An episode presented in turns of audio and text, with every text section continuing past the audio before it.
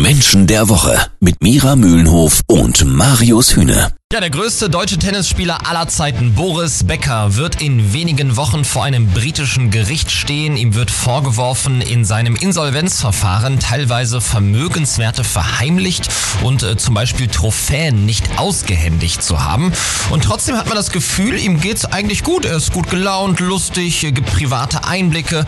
Die Frage ist natürlich, wie passt das alles zusammen? Wir fragen nach bei Sozialpsychologin und Erkenntniscoach Mira Mühlenhof. Mira, Prozess vor der Nase und trotzdem alles Friede, Freude, Eierkuchen bei Boris Becker. Das klingt für mich so, ja, ich würde sagen, nach Verdrängung. Ja, für mich auch. beziehungsweise, ich würde ein anderes äh, Wort nehmen, also Selbstbild beziehungsweise Selbsteinschätzung, hm, die hängt so ein bisschen drüber. Also die lappt so ein bisschen rüber, würde man sagen. Natürlich kann man sagen, ist alles Show und äh, er tut nur so und sitzt aber zu Hause und kann nicht schlafen, weil es bald losgeht. Das glaube ich aber gar nicht, weil wenn man sich seine Persönlichkeit anguckt, dann ist er wirklich der festen Überzeugung, er rockt das und wird schon schief gehen. Was aber passiert, wenn er es eben nicht rockt mit Boris Becker? Ob ihm der Absturz droht, das hört ihr gleich beim Menschen der Woche. Jeden Samstag ab 9.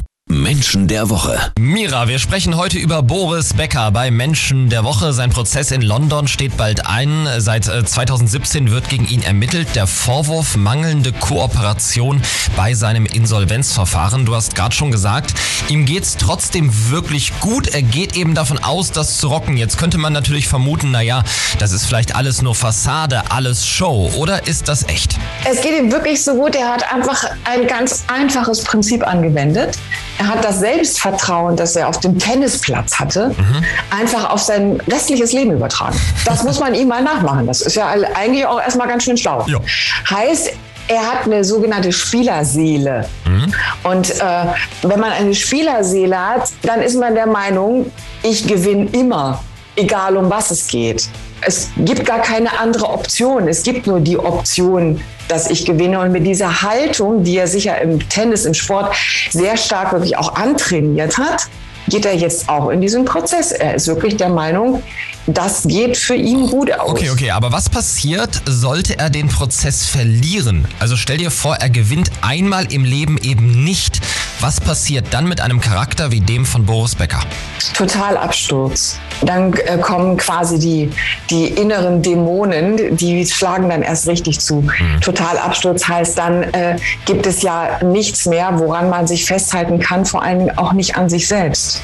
Weil in dem Moment das eigene Scheitern wirklich einzugestehen, das hat er ja beim Tennisspielen auch temporär erlebt. Er hat ja nicht nur gewonnen, sagen ja, wir mal so. Mhm. Aber er hatte immer die Möglichkeit, das wieder gerade zu rücken.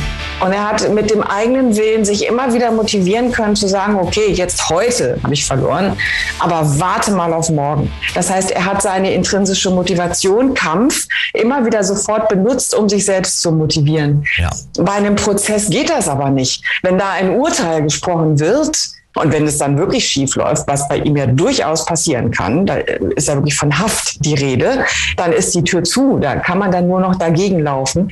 Dann bricht das ganze Selbstbild auseinander. Deswegen habe ich gesagt, total Absturz, weil dann ihm klar ist, jetzt kann ich nichts mehr tun.